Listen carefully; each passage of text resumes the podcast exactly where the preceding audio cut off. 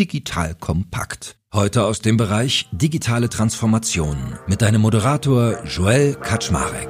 Los geht's.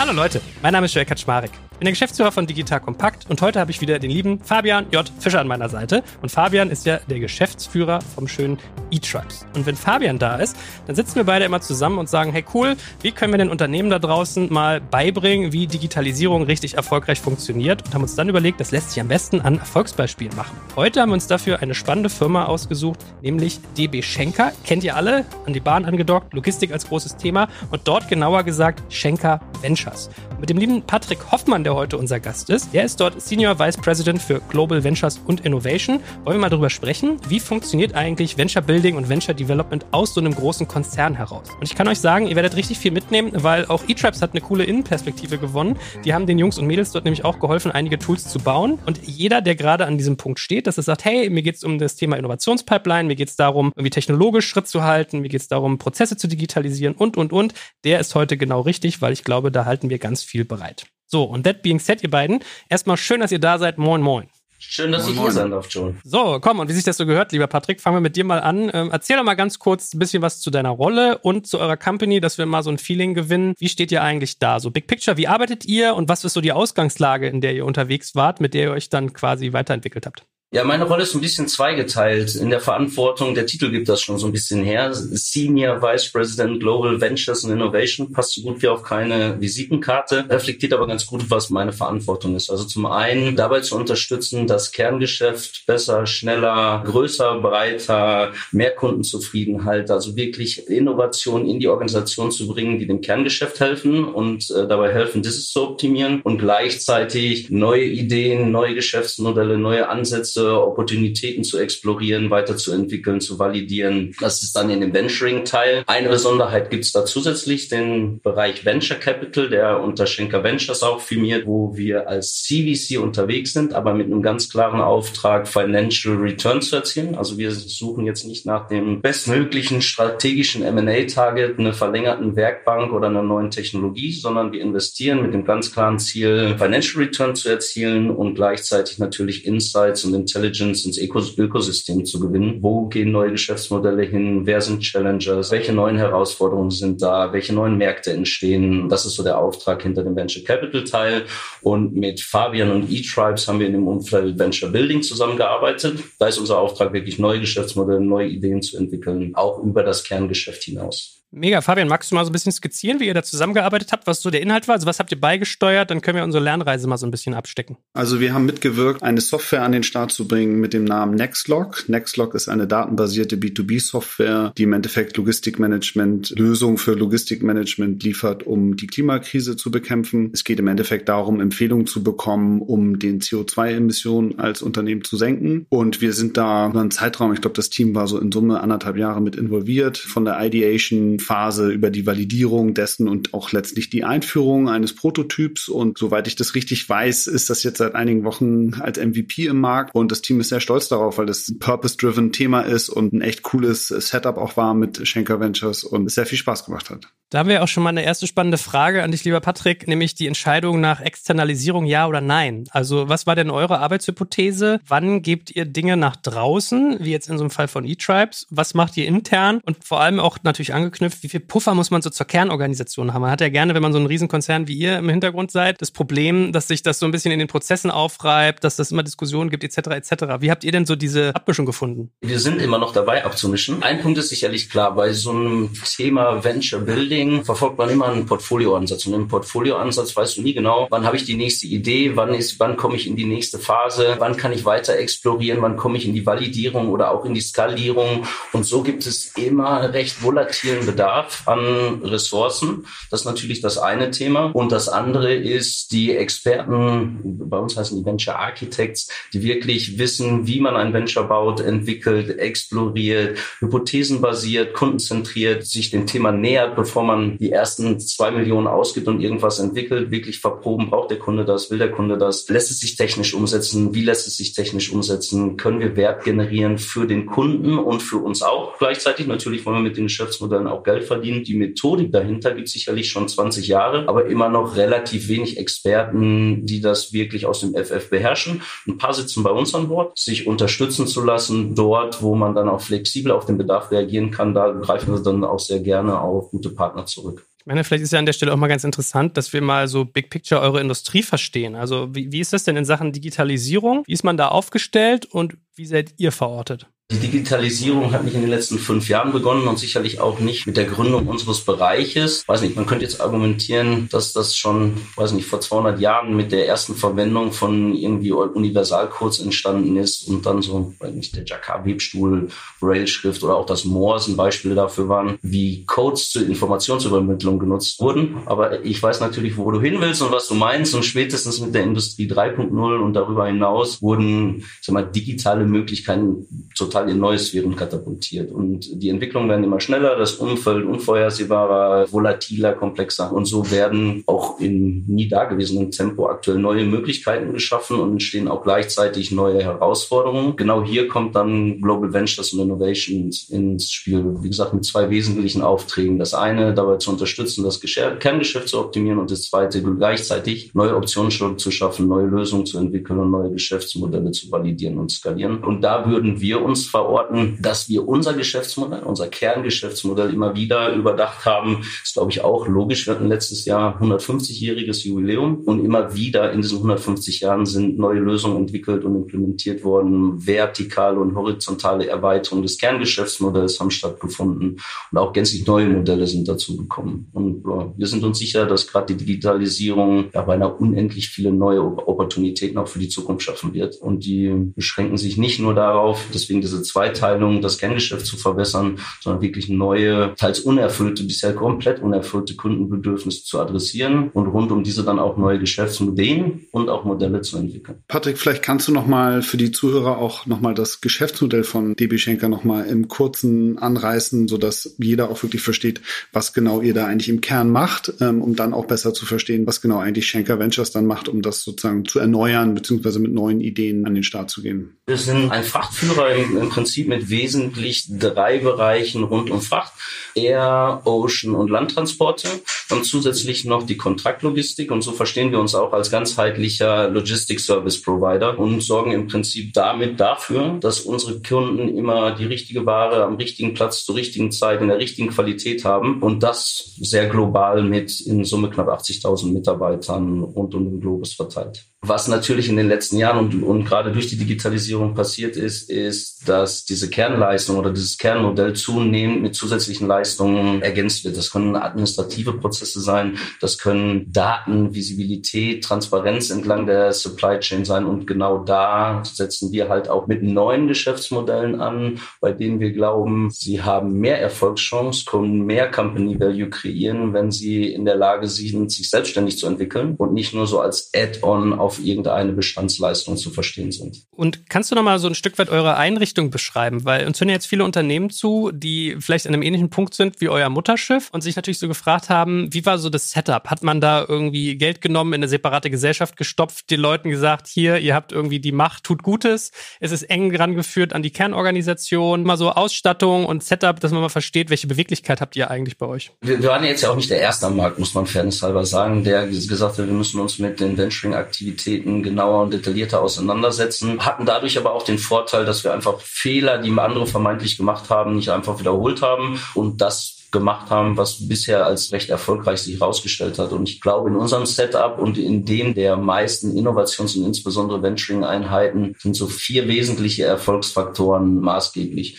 Das eine ist C-Level-Support. Also wenn der Vorstand und am besten der CEO da nicht hinterstehen, dann würde ich es, glaube ich, gleich lassen, weil das, das kostet Geld, das ist wie ein Investment zu verstehen, in dem Fall ein strategisches Investment, solche Themen überhaupt vorantreiben zu dürfen, mit einem relativ unklaren Outcome, weil das ganze, die ganze ganze Exploration wird ja betrieben, um sehr strukturiert und iterativ in neue Themen investieren zu können. Aber welches davon erfolgreich ist, wohin es pivotieren kann, also das Modell als solches sich nochmal verändert, ist dann unklar und da braucht man viel Support aus dem Top-Management. Ohne würde ich es, glaube ich, gar nicht anfangen. Wenn der gegeben ist, hätte ich gesagt, ist das nächste, der nächste wichtige Punkt, zum geschützten Raum mit einem geschützten Budget zu schaffen. Man muss einen separaten Bereich schaffen, in dem solche Ideen sich entwickeln können, in den in die Idee investiert wird, in der auch das Thema Exploration verstanden wird. Der dritte, wenig überraschend, ist, die richtigen Leute anzustellen. Es ist einfach essentiell, mit den Leuten zu arbeiten, die die gleiche Vision teilen, die gleiche Idee zu Venturing haben, denen auch klar ist, welche großen Herausforderungen auf einen einfach warten. Trotz C-Level-Support, trotz Top-Management-Support gibt es halt einfach im Konzern Prozesse, Regelungen, die man so anpassen muss, dass sie für diese neuen Geschäftsmodelle auch erfolgreich umsetzbar und nutzbar sind. Und der letzte Punkt ist ein Portfolioansatz. Ich habe es vorhin schon mal gesagt. Die Chance auf ein wirklich erfolgreiches Geschäftsmodell ob das im Venture Capital ist oder auch in der eigenen Entwicklung von Venture, statistisch gesehen ziemlich klein. Wird immer das Buzzword Fail Fast genutzt in diesem Kontext, aber irgendwie ist auch was dran. Es geht darum, viele Ansätze zu verproben, schnell zu lernen und das weiterzumachen, was gut funktioniert und das zu lassen, was nicht funktioniert. Das bedeutet, wenn ich feststelle, irgendwas funktioniert nicht, kann ich das Modell anpassen, kann ich die Idee anpassen, kann ich das Produkt anpassen, kann ich die Positionierung anpassen. Aber das schnell zu lernen, ist, glaube ich, einer der maßgeblichen Punkte in der Methodik und im Ansatz. Und das versuchen wir im täglichen Geschäft, in der täglichen Entwicklung so auch umzusetzen. Edison hat mal gesagt, ich habe anfangs nicht versagt. Ich habe lediglich mit Erfolg 10.000 Wege entdeckt, die zu keinem Ergebnis führen. Und das ist auch Teil der Innovation und des Venturing, zu verstehen, was nicht funktioniert, um halt das weitertreiben zu können, was erfolgreich funktioniert oder zumindest funktionieren kann. Was wir bei unseren Kunden erleben, ist, dass das sehr wohl verstanden wird und ganz viele auch wissen. Aber dann, wenn es zur Umsetzung kommt, sowas wirklich auch mit aller Konsequenz und mit allen Freiheiten dann in den Start zu bringen, ist dann doch irgendwie auf einmal, ja, sich das für viele Manager dann doch ganz komisch anfühlt und man oft so einen Rückzieher macht. Gab es bei euch auch Phasen, wo intern vielleicht mal es etwas schwieriger zuging oder man Widerstände erlebt hat, um dann da zu sein, wo man heute ist? Wenn man jetzt 20 Jahre zurückguckt und irgendwie Steve Blank, Eric Ries nimmt und die ganzen Ideen, wie man Geschäftsmodelle sinnvoll verproben und validieren kann, dann ist die Methodik relativ alt, aber man darf auch nicht vergessen, entwickelt und gemacht wird das Ganze war ich schon lange aus dem Studium. Und ich glaube, man braucht die Berührungspunkte dazu. Also im Prinzip, ich analysiere was, bewerte das, entscheide dann und setze es um. Schlecht bis gar nicht funktioniert, wenn ich nicht genug Daten, Datenpunkte habe. Also was soll ich analysieren, wenn ich nicht weiß, wie reagiert der Kunde darauf? Ich kann mich mit noch so viel Seiten Seiten Excel hinsetzen und versuchen, das sauber herzuleiten, wird mir aber nicht gelingen bei wirklich neuen Satzbahnen. Und da ist dann dieser Unterschied zwischen Exploitation und Exploration. Und ich glaube, das muss einmal verstanden werden, dass das nicht auf Sitzsäcken rumlungernde, Post-its klebende Innovatoren sind, sondern dass eine, eine klare Methodik und Struktur folgt, die man auch managen kann, die man bewerten kann, dass das ein Stage-Gate-Prozess ist, dass man natürlich anfänglich in Themen investiert, die man auch wieder einstellt. Aber da ist halt die Hauptaufgabe, Aufgabe, dafür zu sorgen, dass es wir sagen immer, was ist das kleinste, schnellste Ding, was wir bauen können, mit der größten Erfolgswahrscheinlichkeit, statt irgendwie das große, komplexe All-Feature, All-In-Produkt zu haben. Was können wir ganz, ganz vorne bauen, um möglichst viel Erkenntnis in der Validierung zu gewinnen? Und wenn man damit erfolgreich ist, das erklärt zu haben, wie die Methodik funktioniert, öffnen sich auch viele und verstehen, okay, diese Grenzen habe ich erkannt. Wenn ich nichts zum Analysieren und Bewerten habe, entscheide ich entweder trotzdem mit super hohem Risiko oder ich entscheide gar nichts, sondern lasse die Organisation paralysieren automatisiert zurück. Diese Methode bietet halt einen, einen Ansatz, genau das adressieren zu können. Das ist bei eTribes verstanden, deswegen arbeiten wir gerne mit euch zusammen und bei uns glaube ich auch. Und das muss man aber immer wieder kommunizieren. Kommunizieren, ich weiß es nicht. Ich weiß noch nicht, wie das Ergebnis am Ende aussieht, aber ich weiß, was ich tun muss, um zu verproben, ob meine Grundannahmen denn alle korrekt sind, die ich ursprünglich getroffen habe und auch immer wieder angepasst und pivotiert habe. Und wenn man sich jetzt mal eure beiden Arme so anguckt, den Investment-Teil und den äh, Venture-Studio-Teil, wie mischt ihr das denn auch so ab? Das heißt, wenn ihr euch ein Thema anguckt, geht ihr dann erstmal den Weg des Selbstbauens oder geht ihr erstmal den Weg der Marktrecherche, können wir investieren und wenn es nichts zu investieren geht, dann setzen wir uns dran, was zu bauen? Wie, wie geht ihr denn da vor? Also erstmal muss man noch das, das Studio so von unseren internen Venture-Building-Aktivitäten ein Stück weit teilen. Das Studio zielt wirklich darauf, sehr frühphasig Ventures, Geschäftsmodelle, Geschäftsideen zu validieren, zu verproben proben, dann externe Gründer dafür zu finden, das auszugründen und dann eher einen Venture Capital Ansatz wiederum zu verfolgen. Im Opportunity Space nennen wir das für uns relevant ist, aber danach wird es eher ein Venture Capital Spiel, was man verfolgt. Im Venture Building ist es so, dass wir Themen entwickeln, bei denen wir glauben, die sind für uns auch wirklich strategisch relevant. Da muss man natürlich Incentivierungsmodelle, um das unternehmerisch reflektieren zu können, entsprechend entwickelt haben. Aber das haben wir und von daher ist, glaube ich, da die Trennung. In den Venture Capital Teil investieren wir einfach. Da haben wir ein Team, äh, das analysiert den Markt, sorgt für Dealflow, bereitet für das Investment Committee Entscheidungsgrundlagen vor Investment Thesis für jedes der potenziellen Investments. Und da hätte ich gesagt, funktionieren wir wie ein klassischer VC oder CVC, aber das C lasse ich ganz gern weg, weil ich ganz gern unterstreichen möchte, dass es nicht strategisch ist wäre nämlich meine nächste Frage gewesen, wie verhinderst du diese Strategenwahrnehmung, dass man euch gar nicht haben möchte, weil man dann ja irgendwie einen Strategen drin hat und dann machen andere Themen vielleicht zu. Weißt du, was ich meine? Da denken Gründer ja oft strategisch. Ja, absolut. Bei der Exploration haben wir natürlich die Vorteile, dass wir Kunden, Experten, unser Carrier-Netzwerk befragen können. Wo sind denn Schmerzpunkte heute im Prozess, im, im täglichen Doing, in der operativen? Wo stoßt ihr auf Probleme, die, die es sich lohnt zu adressieren mit einer neuen Lösung? Das gilt sowohl für die Innovation als auch für potenzielle neue Geschäftsmodelle und haben dann natürlich die Möglichkeit, wenn das Modell einmal zumindest auf dem Papier entstanden ist und eine Idee zu dem Geschäftsmodell da ist, dass man die einzelnen Elemente des Modells im Sinne von Desirability, also will der Kunde das überhaupt haben, sehr gut verproben kann, weil man direkten Zugriff auf die potenziellen Kundengruppen hat. Den Teil machen wir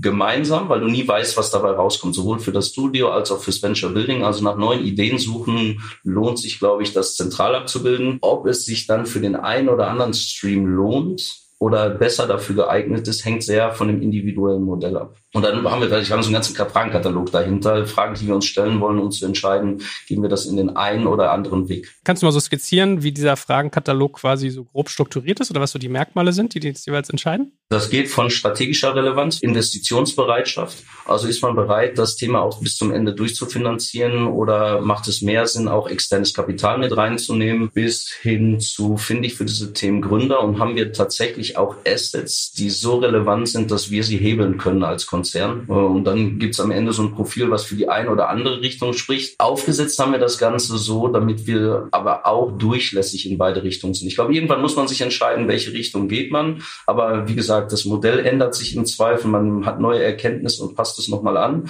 Kann auch dazu führen, dass man sagt, ah, macht vielleicht doch mehr Sinn, das als externes Venture zu betreiben, als internes Venture als 100% Tochter voranzupushen. Und magst du nochmal ausführen, was du eben beschrieben hattest, so diesen Strategenfaktor, den sich viele beim Investieren natürlich angucken, wenn sie mit euch zusammenarbeiten, wie ihr damit umgeht und wie sich das so verhält? Da hast du so einen edukativen Auftrag in zwei Richtungen. Das Board und der Konzern, die gehen natürlich davon aus, naja, super, die müssen doch alle total happy sein, da kommt jetzt jemand mit Geld und auch richtig Know-how, Expertise, Prozesse, Netzwerk, Kundenzugang. Das ist ja fantastisch. Könnte eine Fehleinschätzung dessen sein, was so die VCs daraus über ein Investment von einem Corporate denken.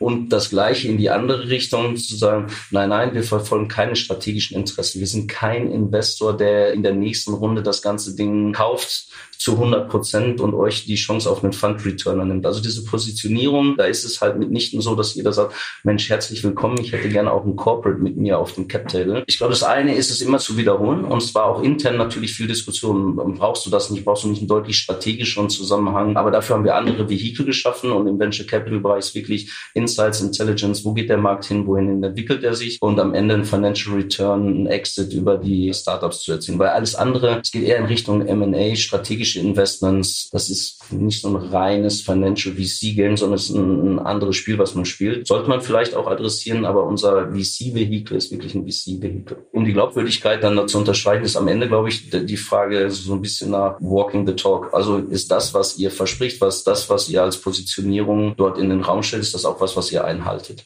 Und ich glaube, den Nachweis treten wir zunehmend an mit den Investments, die wir bisher getätigt haben. Uns geht es wirklich nicht darum, irgendwie eine strategische Hoheit da zu übernehmen, sondern ich persönlich glaube sehr, sehr stark, dass die, eins der wesentlichen Erfolgskriterien halt die Unternehmer sind und die brauchen ihre unternehmerische Freiheit und die schaffen sie sich halt in, dem, in einem Start-up, was mehrere Investoren hat und wo keiner jetzt versucht, das in, in strategisch in eine Richtung zu drehen. Da darf man nicht vergessen, dass wir in einem hochfragmentierten Markt sind. Also wenn ein Start-up sich mit einen der großen Logistikdienstleister sehr eng verknüpft, bedeutet das halt automatisch nicht, dass man 50 Prozent des Marktes hat, so wie es ist, wenn ich irgendwie, keine Ahnung, Spotify als Partner hätte und über den Streaming-Markt nachdenke, sondern bei uns teilen sich die Top 4, 5 in Abhängigkeit der Märkte irgendwas zwischen 11, 12, 15 Prozent des jeweiligen Marktes und der Rest ist wirklich stark fragmentiert. Ich als Startup hätte jetzt kein Interesse, mich so extrem zu limitieren auf nur einen einzigen Partner, für den ich meine Lösung baue. Genau, was mich nochmal interessieren würde, ist, dann habt ihr diesen Venture Capital Bereich ja wahrscheinlich auch so strukturiert wie ein VC. Also es gibt irgendwie einen Committed Capital Betrag, einen Investment Fokus, Entscheidungsprozesse und so. Vielleicht kannst du da so ein bisschen was noch zu erzählen. Ja, sind, sind so ein paar Sachen, die mir super wichtig waren. Ich wollte kein jährliches Budget haben, weil so das Spiel hat nicht funktioniert. Wenn, wenn du nächstes Jahr irgendwie wieder losrennen musst, um pro Rata in der nächsten Runde mitzugehen, ist äh, keinem geholfen. War es mir wichtig, das Budget wirklich für einen längeren Zeitraum, bei uns waren es sechs Jahre zu haben, die wir dann ausfinanzieren können, wo wir selber entscheiden können, gehen wir mit, gehen wir nicht mit, natürlich gemeinsam mit dem äh, Investment Committee. Was wir immer noch haben, ist eine Diskussion, wie relevant ist denn das, das Investment? Also in diesem Portfolioansatz möchtest du ja normal normalerweise sehr, sehr breit investieren. Äh, wir haben den Fokus auf Logistik und Supply Chain Management. Wir glauben auch dort den Startups selbst auch am meisten helfen zu können, was aber schon den Blickwinkel etwas reduziert und dann auch eine Diskussion, was wollen wir denn lernen, wo wollen wir denn hingucken, was ich ehrlich gesagt nicht immer am Anfang beantworten kann, sondern wenn das ein relevantes Modell ist, wenn das ein Modell ist, was äh, attraktiv für andere Investoren ist, dann lernt man halt häufig auch Sachen, die ich vorher gar nicht so genau definieren kann. Ich finde auch Anknüpfungspunkte mit der Organisation, die ich so 100 Prozent nicht vorher definieren kann.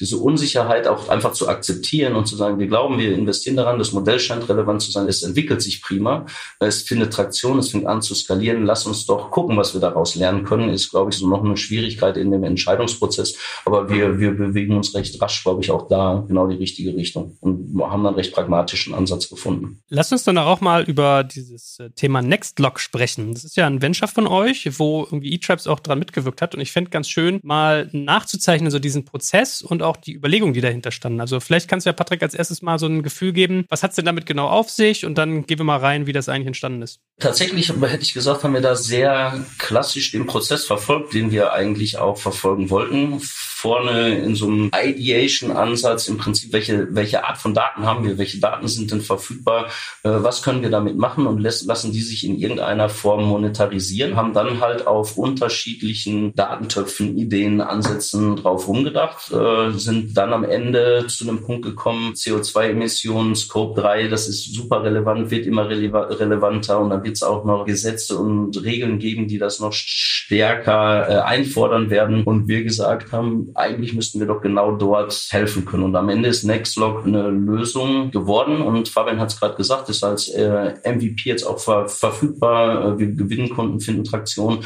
also fühlen uns sehr stark bestätigt, was die Desirability betrifft. Also wirklich für die Kunden ist es eins der Top-Themen, super relevant im Moment und sieht auch sehr stark danach aus, dass wir eine Lösung geschaffen haben, die genau diesen Anspruch adressiert. Was machen wir da? Nextlog können Kunden im Prinzip ihre bestehenden Transportdaten nutzen, hochladen und direkt zertifizierte CO2-Berichte erstellen lassen oder durch uns erstellen lassen. Und basierend darauf lassen sich dann die richtigen Logistikprodukte, Logistiklösungen auswählen, um Emissionen zu sparen und gleichzeitig die Auswirkungen auf Kosten und Durchlaufzeiten zu verstehen und zu monitoren. Also ist das eine, genau zu wissen, wie viel CO2-Emissionen sind denn assoziiert mit welchem Transport, Transportweg oder auch dem konkreten Transport. Aber natürlich muss der Kunde auch die Kosten, Kundenerwartungen auf seiner Seite wiederum erreichen, was Durchlaufzeiten und Kosten betrifft. Und das zu managen mit diesen drei Hebeln, Kosten, Lead Time und CO2-Emissionen, ist im Prinzip äh, die Nextlog-Lösung. Auch mit der klaren Absicht, dann, dann irgendwann auf Basis dieser Daten eine Recommendation Engine zu haben, sowohl in der Gestaltung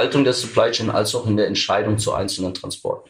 So, Fabian, und jetzt erzähl doch mal, wie lief das ab? Äh, die Kollegen sind dann auf euch zugekommen und da haben sie gesagt, hier, das ist unsere Idee, jetzt müsst ihr auch noch mal ein bisschen hier unter die Haube. Wie muss ich mir das vorstellen? Ich glaube, wir waren sogar tatsächlich in dem Ideation-Prozess mit involviert. Die Ausgangsfragestellung war, glaube ich, was machen wir eigentlich mit den Daten? Ich meine, das CO2-Thema ist, ist klar, dass das eine, eine Stoßrichtung war. Und dann ist es so, dass man eigentlich üblicherweise mit dem Kunden guckt, was hat man für Fähigkeiten und für Ressourcen an Bord und was äh, braucht man von E-Tribes, um die komplementären Dinge mit am Start zu haben, um das Ding dann von Phase zu Phase zu bringen. Ist, glaube ich, eine hohe Motivation auch von allen Beteiligten dabei gewesen, weil es eben ein Thema ist, wo viele auch Bock drauf haben, das auch wirklich in die Tat umzusetzen, in einer Industrie, die vielleicht sonst auch häufig eher ein bisschen trocken ist. Und ich kann ja mal so ein bisschen erzählen, was so, so die Herausforderungen waren, nicht? Also ich glaube, in diesem B2B-Umfeld ist immer die Herausforderung, dass halt die Sales-Zyklen sehr lange sind. Es vergeht einfach viel Zeit von der Erstansprache, bis irgendjemand mal eine Entscheidung trifft, überhaupt auch mit potenziellen Kunden in Kontakt treten zu können, um denen das mal erklären zu können, weil es auch ein erklärungsbedürftiges Produkt ist, was nicht auf Anhieb jetzt nur mit einem reinen Pitch-Deck irgendwie verstanden wird, ähm, ist auch eine Herausforderung gewesen. Genau, und so haben wir uns entlang dieser Herausforderung gehangelt, um es zu dem Punkt zu bringen, zu sagen, guck mal, das ist jetzt das richtige Setup, auch mit den richtigen Daten. Die Daten mussten auch oftmals sehr umfangreich gesäubert werden, um überhaupt wirklich entsprechende Empfehlungen bekommen zu können. Und dann sind wir schlussendlich damit an, an den Start gegangen.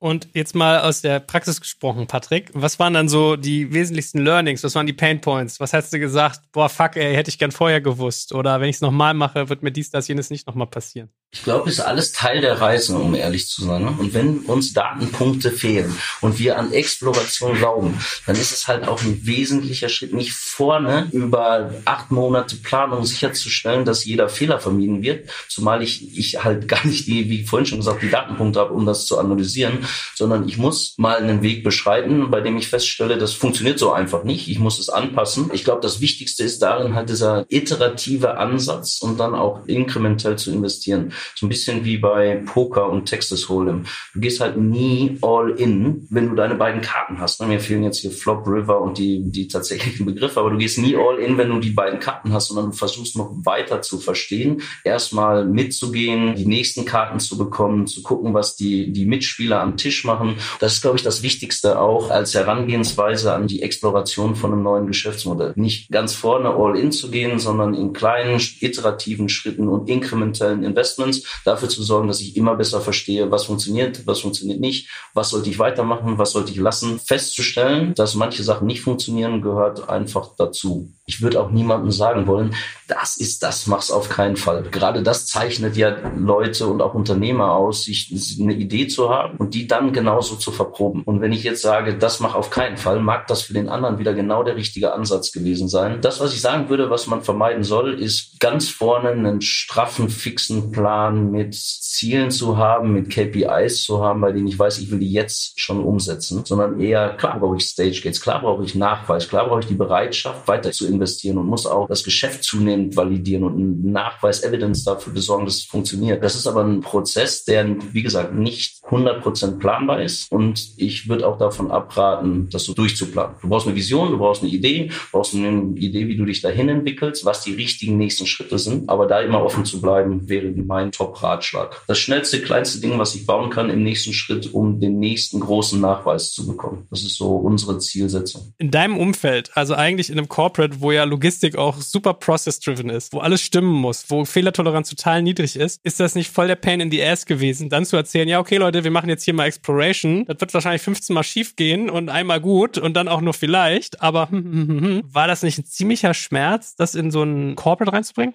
Es war Arbeit. Es führt halt auch keinen Weg drumherum. Ne? Die Kalkulation eines Standardgeschäfts ist, da versuchst du möglichst alle Variablen rauszunehmen und zu sagen, mir ist bewusst, wie der Kunde darauf reagieren wird. Ich habe schon die Erfahrung von 20 anderen Kunden. Ich kann das Wachstum simulieren oder zumindest extrapolieren. Wenn das dir bisher Sicherheit verschafft hat für Entscheidungen, ist es ja logisch, dass wenn jemand kommt und sagt, ich habe einfach nicht genug Datenpunkte und ich kann dir keinen finalen Businessplan hinlegen und den, den ich erstellen würde, der ist möglicherweise nach den ersten zwei Iterationen Konzentrationsschleifen ohnehin nur noch Schall und Rauch. Ich will niemandem empfehlen, sich nicht Gedanken dazu zu machen und das nicht zu analysieren, aber nur das, wozu ich schon sinnvoll Annahmen und Hypothesen erstellen kann und wenn ich die habe, die halt zu verproben und nicht 18 Monate in Konzeptionierung, Skizzierung, Kalkulation verbringen, wenn ich noch nicht mal weiß, ob der Kunde überhaupt ein Interesse hat. Also wenn ich daran zweifle, habe, ist der erste Schritt, zum Kunden zu gehen und Interviews mit dem zu führen. Nach den Interviews zu sagen, komm, ich bastel dir mal ein bisschen was.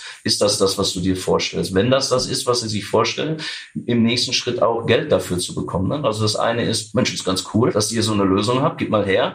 Der nächste wichtige Schritt ist darin aber Paying Customers zu finden, Kunden, die bereit sind, dafür auch zu bezahlen, weil ansonsten wird es schwer, dass das Modell für uns genug Wert kreiert, dass wir es weiter umsetzen wollen. Wenn nicht zumindest irgendein Gegenwert entsteht, muss jetzt noch nicht mal zwangsläufig über Geld sein, aber in den meisten Fällen ist es das. Und das zu verproben, Schritt für Schritt, hat auch jeder mittlerweile verstanden, warum der Ansatz zumindest mal eine Daseinsberechtigung hat. Hat. Aber das war viel Arbeit für Kommunikation, immer wieder genau diesen Punkt zu unterstreichen. Also wäre auch so meine letzte Frage zu dem Thema an dich gewesen, Big Picture zu schaffen zwischen diesem Spannungsfeld, weil wir haben jetzt viel so über Explore geredet, aber da gibt es ja auch noch Exploit. Also es muss ja auch irgendwie, so Stichwort Ambidextrie, es muss ja auch irgendwie in eine Verdienbarkeit kommen. Also es braucht ja auch ein Geschäftsmodell, es soll ja halt auch, bei Corporates hat man immer dieses Doesn't Move the Needle-Thema auch noch on top. Also macht es genug Umsatz, um überhaupt unsere Ressourcen zu rechtfertigen. Wie erlebst du dieses Spannungsfeld? Wie geht ihr damit um? Für den letzten Teil ist, glaube ich, dieser Protected Space oder geschützter Raum und geschütztes Budget super wichtig. Auch das ist schwierig zu beantworten in so einem One-Size-Fits-All irgendwie. Das ist die Antwort, die für alle passt, weil es sehr stark davon abhängig ist, in welchem Unternehmen sind wir,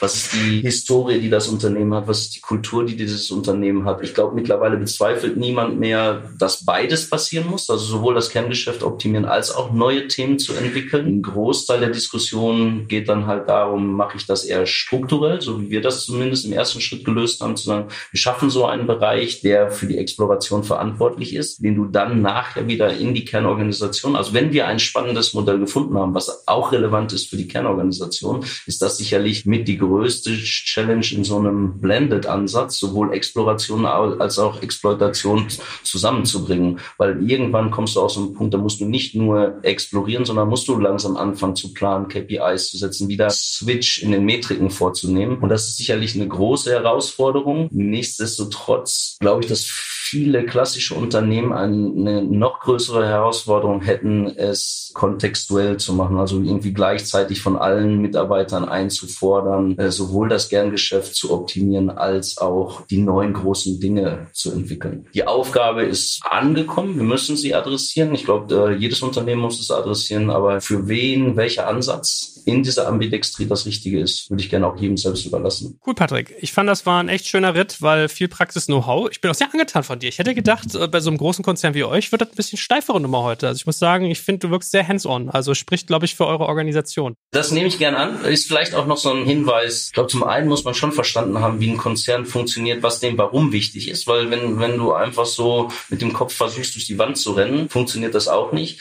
Und gleichzeitig ist das, was ich so versucht habe, als mein Verständnis, was die wesentlichen Erfolgsfaktoren sind und das auch umzusetzen, dann braucht man, glaube ich, auch jemanden, der pragmatisch ist und glaubwürdig auch bei anderen Gründern ankommt. Also wenn wir die richtigen Leute suchen und ich setze mich dahin und, und bin so ein Konzern, Fraggle und strahle das auch aus und sage, nee, so hätte ich das gerne und links rum und rechts rum. Ich glaube, es funktioniert einfach nicht. Ne? Und muss in beide Richtungen glaubwürdig sein und ich hoffe, dass ich das bin und in beide Richtungen so wirke und freut mich auch, dass das deine Wahrnehmung ist. Und pass auf, Patrick, wenn ich mit Fabian zusammensitze, handhaben wir es immer so, dass wir jeden Podcast auf fünf schnelle Fragen enden lassen. Er und ich lesen mal eine im Wechsel vor und du sollst mit möglichst wenig Nachdenken kurz knackig darauf antworten, weil es gibt immer noch so ein ganz nettes Blitzlichtgewitter zum Schluss. Ready? Wir werden sehen. Mach mal. Na gut, die Angstsperren sind schon auf der Stirn. Sehr gut. Also, erste Frage. Was hättest du gerne schon am Anfang deiner Transformationsreise gewusst? Ja, vielleicht spielt das so ein bisschen in das rein, was ich vorhin gesagt habe. Eigentlich nichts. Genau diese Exploration, Validierung der Hypothesen war auch wesentlicher Bestandteil unserer Reise. Passt das für uns? Funktioniert das für uns? Und hätte ich irgendwas gemeint zu wissen, ganz am Anfang dieser Reise, hätten wir, glaube ich, die, die Schritte nicht so erfolgreich beschreiten können. Und fordern wir ja auch von unseren Gründern ein, immer offen, bereit zu sein, zu pivotieren, lernwillig zu sein. Ich glaube, das ist der wichtigste Teil. Was ist euch überraschend gut geglückt, das zum Nachmachen empfehlen würdest? Haben wir so ein bisschen abgedeckt mit den vier Erfolgsfaktoren, die ich vorhin genannt habe. C-Level Support, geschützter Raum mit geschütztem Budget, die richtigen Leute, die die Vision teilen, zu, zu heiren und an Bord zu holen und dann einen Portfolioansatz zu verfolgen und niemandem zu versprechen, wenn wir das Venture oder dieses Geschäftsmodell jetzt verfolgen, wird das übernächstes Jahr einen x Millionen Umsatz bringen, sondern wir müssen es breiter streuen und, und in Portfolioansatz zu denken. Okay, auf die Frage, da wirst du jetzt sagen, habe ich ja vorhin schon beantwortet, aber muss ich trotzdem durch. was war euer größter Fehler und was hast du daraus gelernt? Ich glaube, ein bisschen eine, Fehleinschätzung, die ich hatte, ist, wie man an die richtigen Ideen kommt. Ne? So, so, ein bisschen sagen, alle Ideen gibt es genug, aber relevante Ideen, die wirklich auch einen Hebel haben können. Ne? Also wir von Startup auch erwarten, dass die Tamsam Som, also die, die Märkte, die für sie relevant sind, auch analysiert haben und wissen, wie groß das Ganze werden kann. Da die richtigen Ideen, die Relevanz für uns haben, zu identifizieren, identifizieren und dann umzusetzen, habe ich, glaube ich, ein bisschen unterschätzt. Und da haben wir das jetzt auch angepasst, den, diesen Ideation-Prozess, wie wollen wir den gestalten und wie kommen wir auf möglichst viele vielversprechende Ideenansätze, Ventures, die wir dann verproben können, um genau diesem Portfolioansatz gerecht zu werden. Transformation bedeutet immer auch Kommunikation. Was war hier dein Geheimrezept? Ich glaube, eine gemeinsame Vision und so einen Nordstern zu haben. Irgendwas, das man als gemeinsames Ziel sowohl in den Vorstand, sowohl zum Top-Management, als auch zu Kunden, als auch ins, ins Startup-Ökosystem, als auch an Mitarbeiter senden kann. Vision und Nordstern von dem, was ich dann am Ende dort erreichen möchte und was wir gemeinsam erreichen möchten, wo man hin will. Und dann auch einen klaren Weg zu skizzieren. Wie kommen wir denn dahin? Was sind die nächsten Schritte? Auch einen Plan dafür zu haben, wo die ganze Reise gehen geht, aber zumindest mal mal, was sind die nächsten konkreten Schritte auf dem Weg zu diesem Nordstern und zu dieser Vision. Letzte Frage. Vervollständige diesen Satz. In fünf Jahren ist mein Unternehmen Schritt für Schritt diesem gemeinsamen Nordstern näher gekommen. Hervorragend. Lieber Patrick, es war uns ein Fest. Vielen, vielen Dank, dass du da warst und dein Wissen geteilt hast. Und lieber Fabian, ich freue mich schon aufs nächste Mal mit dir. Danke auch an dich. Lieben Dank, hat viel Spaß gemacht. Danke fürs Zuhören beim Digital Kompakt Podcast. Du merkst, hier ziehst du massig Wissen für dich und dein Unternehmen heraus. Wenn du mit uns noch erfolgreicher werden möchtest, abonniere uns auf den gängigen Podcast-Plattformen. Und hey, je größer wir werden, desto mehr Menschen können wir helfen. Also erzähl doch auch deinen Kolleginnen und Kollegen von uns. Bis zum nächsten Mal.